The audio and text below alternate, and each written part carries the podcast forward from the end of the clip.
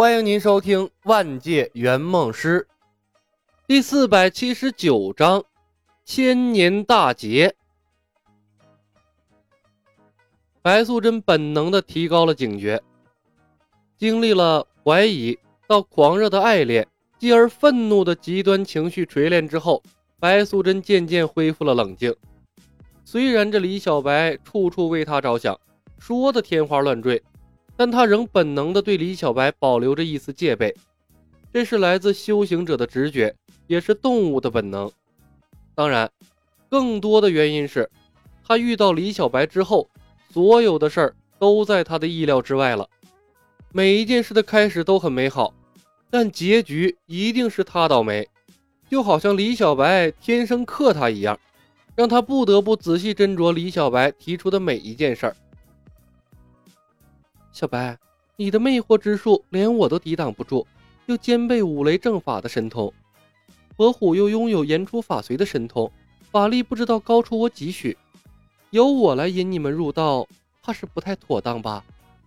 白素贞谨慎的道：“令师菩提祖师恐怕也不会同意。”哎，白姐姐，你想知道真相吗？李牧看着白素贞。沉默了片刻，忽然道：“什么？”白素贞愣住。白姐姐，这件事我本不想说的，但不说出真相，恐怕白姐姐不会接受我们兄妹三人了。李牧叹道：“不告诉我原因，必然不会的。”白素贞道：“李牧殷勤的给白素贞斟上茶，陷入了回忆之中，缓声说道：‘白姐姐。’”我们兄妹三人上世为妖狐，却因为种种原因损伤了道基，无缘仙路。祖师怜惜我们，不忍我们身死道消，用大法力安排我们兄妹三人重塑神魂，助我们轮回转世。可逆天之举终究有违天道。临转世之前，祖师断绝了我们师徒之情，抹去了所有传授我们的神通道法。让我们在俗世重新经受磨砺，除非我们诚心得道，否则再无见面之日。重塑神魂，白素贞惊讶地看向了李小白，想起了他之前的猜测，颤声道：“历劫。”李牧从历劫中得到了新的启发，扫了李海龙一眼，笑道：“白姐姐果然聪慧。”从只言片语中便能猜测出真相，没错，就是历劫。祖师说，人间天庭有千年大劫，此次劫难可能会卷入所有的仙佛，所有人都不能幸免。渡过则生，渡不过则身死道消。小青问：“什么样的劫难？”李牧看了他一眼，摇摇头。祖师没有明说，不过。祖师倒是说过，天夕混淆之际，便是劫难开始之日。大哥，白姐姐今天遇到的怪事儿，说不定便是劫难的征兆。李海龙忽然道：“无形无色，或为天魔之劫。”白素贞忽然想起了有求必应的菩萨的反常，急声问：“小白，你方才说，人间天上的所有人都有可能卷入这场劫难？”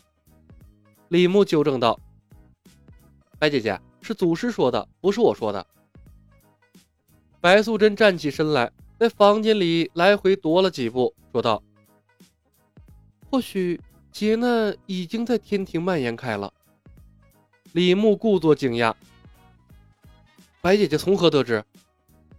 白素贞焦灼的说道：“小白，我曾为报恩一事求助过几次菩萨，均没有得到回应。”唯一的一次，菩萨匆匆切断了联系，让我所有事情自行处置，连法力无边的观音大士都无暇顾及凡间，恐怕天上真的出事儿了，这可如何是好？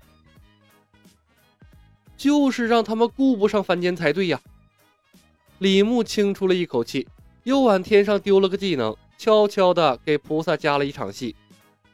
白姐姐，菩萨的法力高深，不用我们操心。我们做好自己，恪守本心就足够了。说的也是，菩萨的事情又岂是我一个小小的蛇妖可以干涉的？我连自己的事情都还理不清呢。白素贞苦笑了一声：“我的道心终究还是不够坚定啊。”劫难跟姐姐引你们入道又有什么关系？小青奇怪的问。祖师帮我们转世，消了我们的神通，和我们隔绝了因果，却终是不忍断了我们的仙缘。他曾指点我们，转世后寻找有缘之人，他会重新引领我们走上修行之路。李牧目光灼灼地看着白素贞，道：“所以，我们除了寻找恩人之外，同时也在寻找命中注定的有缘人。”小青看着白素贞，又看看李小白，惊讶地问。姐姐是你们的有缘人。说实话，白姐姐修为不足，我先前并不以为她是我们的有缘之人。李牧道，在我的意识里，有资格教导我们兄妹三人的，应该是那种飞天遁地的大能。被鄙视了，白素贞的脸微微发烫，突然间啊，觉得有些尴尬。小白说的极是，也许是你们找错了，毕竟。你们之前已经错过一次了，白姐姐，不要取笑我们了。找错恩公真的是意外，因为这件事儿，我们都羞于和白姐姐住在同一个客栈了。本来我们打算在钱塘门再寻找几日，如再无恩公的下落，便离开这里前往镇江。李牧看着白素贞，微笑道：“没想到我们还是有缘，即便错过，缘分仍把我们聚在了一起。祖师护佑。”白素贞道：“小白，你还是没有告诉我，为什么我就是你的有缘人？”李海龙对李小白佩服的五体投地呀，这编故事的能力绝了。在他看来，用报恩和白素贞做交易已经相当不错了。没想到这李小白硬生生扯出了一个天地大劫，让几人的关系更近了一步。如果他还能把有缘人的故事编造完美，那就足以形成一个完美的闭环了。反正他想不到可以让白素贞无条件信任他们的理由。祖师曾经说过，有缘人无法伤害到我们。李牧笑吟吟地看着白素贞，白姐姐方才含恨出手，虽然被我的护体神盾隔绝了开来，但我的本身却没有受到任何触动。从那一刻起，我便确定了。白姐姐就是我们兄妹三人命中注定的有缘人。